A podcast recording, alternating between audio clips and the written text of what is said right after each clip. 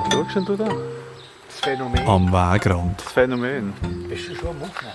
Ja, ich nehme immer Ein auf. Podcast zum Aufblühen. Was mir nicht ganz klar ist, ist, was für ein Phänomen das du willst zeigen Mit dem Beat Fischer Ich has, ich has gefunden. und dem Thies Wachter. Ich has. So, Rucksack abziehen. So, Beat, sag mal etwas. Ich bin da. Und du dort. Und ich bin da. Ich bin da. Wo bist Da. du? Ja, ja, aber jetzt, wo bist du? Wo sind wir? Ah, ich stehe unten am Bundeshaus. Ja, man kann sagen, das Bundeshaus thront so richtig über uns, fast ein bisschen bedrohlich. Und wir stehen da vor einer Mauer. Ja, bewusst. Weil heute geht es um eine Pflanze, die vor allem an sättigen Mauern wächst.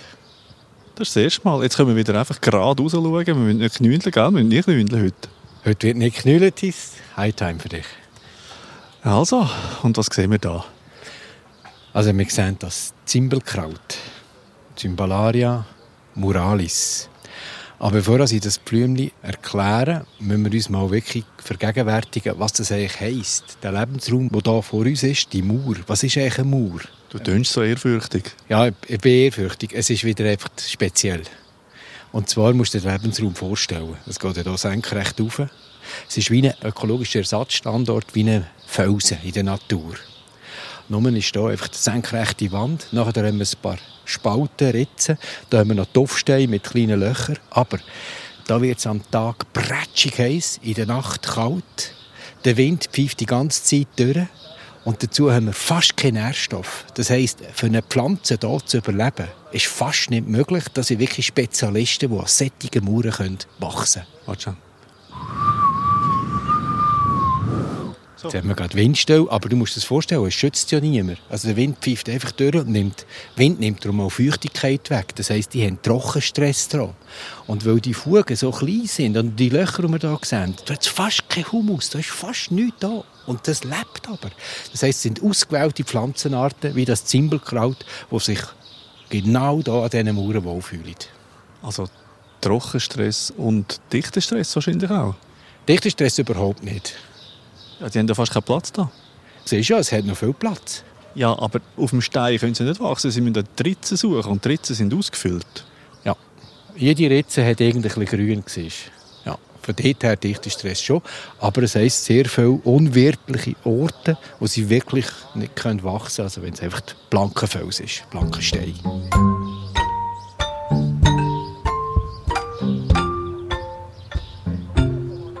Ja, jetzt drängt sich die Frage auf, wie kommt denn das Pflänzchen überhaupt daher? Tue es erklären zuerst und dann versteht man nachher den Mechanismus, wie sich ausbreitet. Also du willst wieder auf die Blüten gehen? Unbedingt. Ich muss die Blüten einfach sehen. Immer zuerst. Er ist nicht flexibel, er kann nicht irgendwie umgekehrt. Also gut, wir fangen bei den Blüten an. Es ist einfach logischer wegen dem. Ja, für dich logisch, so akademisch vielleicht. Nein, es ist auch ästhetisch, aber wir, wir schauen das Ganze an. Wir sehen eigentlich, das ist so eine Kletterpflanze, die Haufen so Ausläufer hat. Siehst du die da? Die sind 50, 60 cm zum Teil lang. Ja, die heben sich dann da so ein bisschen am, am, am Rand vom Stein, von der Mauer, genau. sich überhangeln. Und machen zu Büschel, also sehr dicht. Und dazu haben wir Blättchen, die sehen so ein bisschen wie kleine Efeublättchen aus. So rundlich und gelappt. Gelappt? Ja, das sind so Lappen. Sie sind nicht einfach nur rund, sondern sind gelappt. Ja, mir mir gefällt es auch, wenn du immer wieder ins Hochdeutsche verfallst. Du könntest ja sagen gelappt, aber es ist gelappt. ja, das ist Bestimmungen. Also. Und dann siehst du immer einzelne, also rötliche Blütenstiele. Und dann kommt eine einzige Blüte, die immer dran ist. Und die ist ja sehr farbig, die einzelne Blüte. Und wir sehen ja da wieder mal hunderte von Blüten. Und jetzt nehme ich eine einzige von diesen Blüten ein bisschen näher. Und du siehst, es ist ja wie ein bisschen zwei verschiedene Lippen. Oben zwei so violettliche Kronblätter zusammengewachsen sind und unten so drei, die auch geklappt sind. Das erinnert mich ein bisschen so an Lerchensporn. Ja, es ist auch ähnlich, aber es ist eine ganz andere Familie. Als Laie, es ist ein bisschen ähnlich, ja. Und es hat eben auch einen Sporn, also du hast das wieder sehr gut gesehen. Der Sporn ist viel kürzer. Also jetzt sieht die Blüten ähnlich aus, aber es ist überhaupt nicht aus der gleichen Familie. Aber ich stehe dazu, ich bin ein Laie. Ja, es, es ist eigentlich nichts, es, es ist nur leicht ähnlich. Aber es hat ähnliche Elemente, so ist gut. Also weiter. Und da siehst du bei dieser unteren Lippe noch so zwei gelbe Höcker. Siehst du die? Ja. Also, jetzt tue ich hier mal etwas imitieren, tue hier dran drücken und dann tue die Unterlippe wegnehmen und dann siehst du das Innere von dieser Blüte und dort, und das ist jetzt klein, das weiss ich, aber du siehst eigentlich, dort hat es so kleine, weissliche Teile, das sind Staubblätter und dann noch Narben. Das ist jetzt sehr klein zum sehen. Ja, ich sehe, dort hat es so zwei kleine, weiße Staubblätter und dort ist die Narbe. Ja, siehst du es gut? Ja, ich sehe es einigermaßen. Ja. Also, was passiert jetzt da? Es ist wieder clever. Erstens tut das natürlich, weil es so schön farbig ist, Bestäuber anlocken. Das sind jetzt meistens Bienen oder Schwebfliegen. Und dazu tun die zwei gelben Höcker eigentlich imitieren, dass es hier sehr viel Pollen gibt. Pollen zum Fressen, dabei ist das alles nur eine Maske, das ist nur angemalt. Was? Beschiss? Beschiss, ja. Das ist wirklich Beschiss. Das stört aber die, die es können, nicht, weil die kommen dann gleich. Aber es müssen kräftige Insekten sein, weil die müssen sich da reindrücken können. Die können nicht einfach freien Zugang haben zu dieser Blütenröhre, wo wir am Schluss den kurzen Sporn sehen, der einen halben Zentimeter lang ist, sondern die müssen sich da reinquetschen. Und das sind vor allem kräftige Beine und eben Schwebfliegen. Also solche, die trainiert haben, eine Art? Die es wissen, ja. Vielleicht sehen wir ja dann noch eins. Also was, was wissen?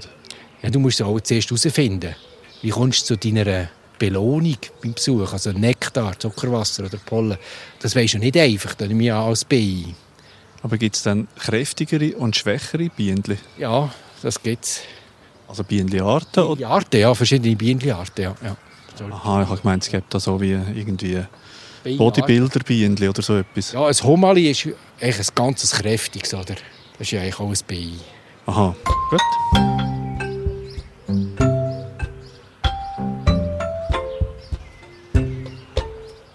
Also, und dann haben wir die Bestäubung wenn es klappt. Das lassen wir jetzt, machen wir kurz. Und du siehst, dass eigentlich Blüten und Blätter alle immer gegen die Sonne ausgerichtet sind. Also weg von der Mauer. Und den wird man am besten sehen. Also Blüten wollen gesehen werden und die Blätter machen alle Photosynthese. Das heisst, die müssen wirklich sich präsentieren gegen die Sonne, damit sie sich Zucker aufbauen können. Also du tust jetzt ein bisschen so, wenn es eine wahnsinnig auffällige Blüten ist und Pflanzen ist, aber das ist eigentlich überhaupt nicht. Also ich würde sagen, es ist, es ist ein klassisches Mauerblümchen. Ach, überhaupt nicht. Also, was hast du, kennst du für Mauerblümchen? Das ist, jetzt, das ist der Ferrari von der Mauern. Du musst das anschauen. Die Farbe. Das ist die ganze Wand voll mit dem. Das Violett, weisslich. Also du hast ein eine einseitige Wahrnehmung. Ich sehe jetzt vor allem einfach braun. Das sind so die verdörrten Triebe von diesen Mauerblümchen. Also, und die Blümchen sind sehr klein.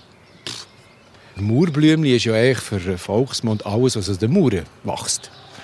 Das ist eine andere Bedeutung, aber äh, eben etwas, was man ein bisschen häufig. Und also, das ist ganz interessant. Du als Botaniker, du hast wirklich, das zieht dein Auge förmlich an. Und ich könnte jetzt an dieser Mauer vorbeilaufen und würde das gar nicht gross merken, dass da so ein Kraut wächst. Ich glaube, es ist so, sobald du es einmal genau angeschaut hast, dann siehst du es wieder. Der Erkennungsfaktor ist hier enorm. Also bei, bei den meisten Pflanzen, die wir zusammen jetzt hier so anschauen, wenn du es einmal wirklich angeschaut hast, du siehst es wieder. Ja gut, das gebe ich zu. Also du tust mich einfach verändern, das merke ich mit jeder Episode mehr. Oh, jetzt habe ich noch eine Botanik. Ich möchte etwas zeigen.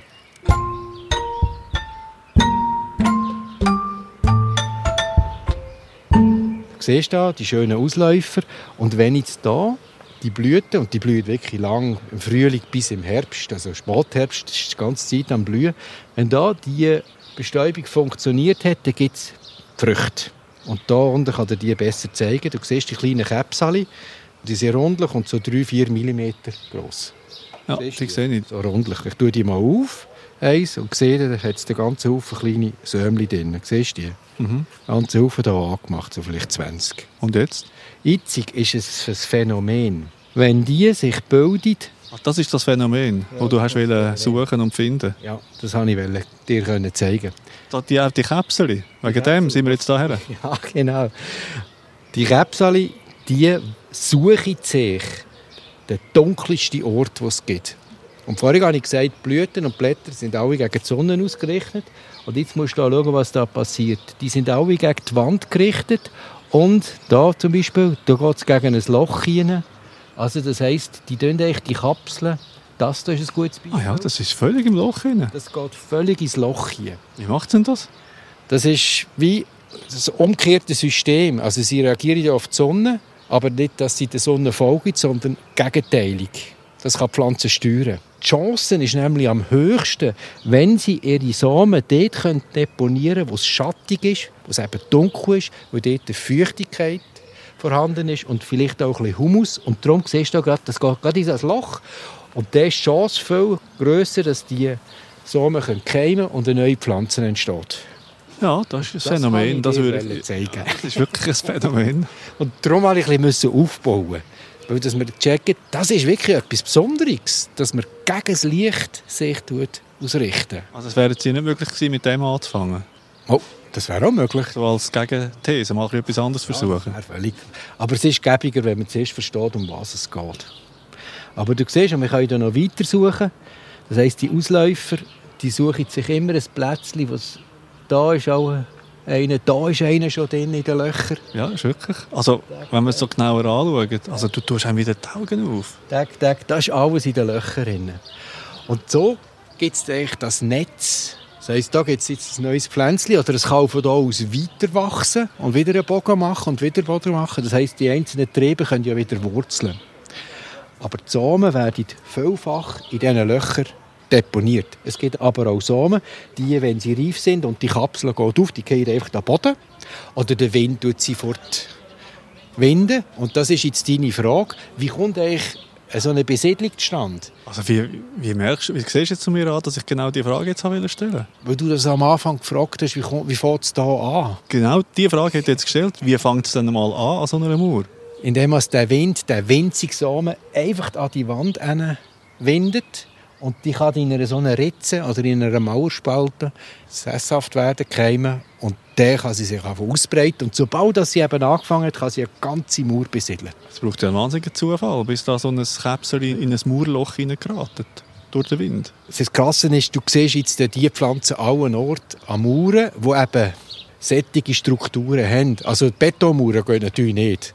Oder auch die, die völlig zugefugt sind. Das funktioniert nicht. Also es braucht ein bisschen Anriss.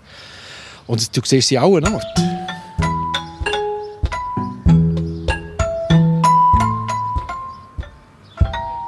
Also eigentlich ist es nicht eine einheimische Pflanze, es ist eine sogenannte Neophyt, aber aber eine, die kein Problem macht. Wir haben ja 600 Neophyten bei uns.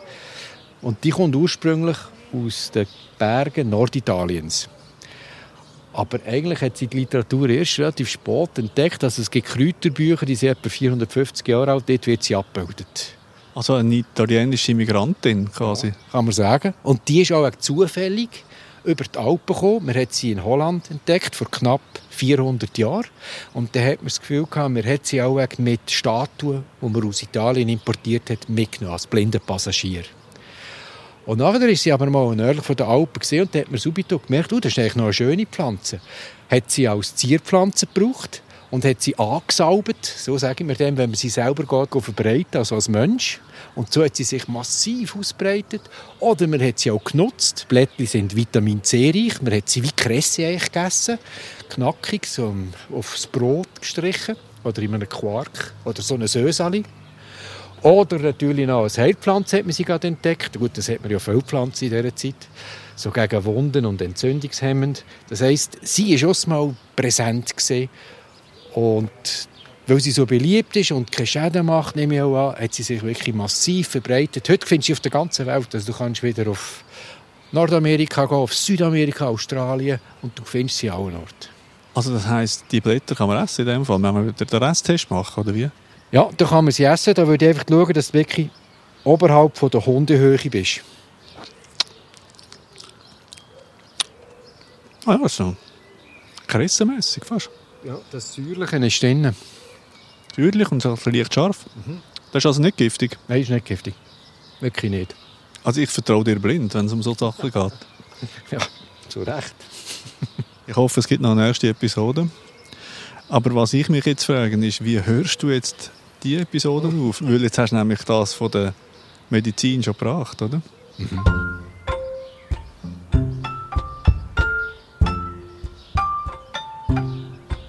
Also, einfach nochmal zum Sagen, meine These, an der halte ich fest, es ist für mich trotz allem ein Mauerblümchen.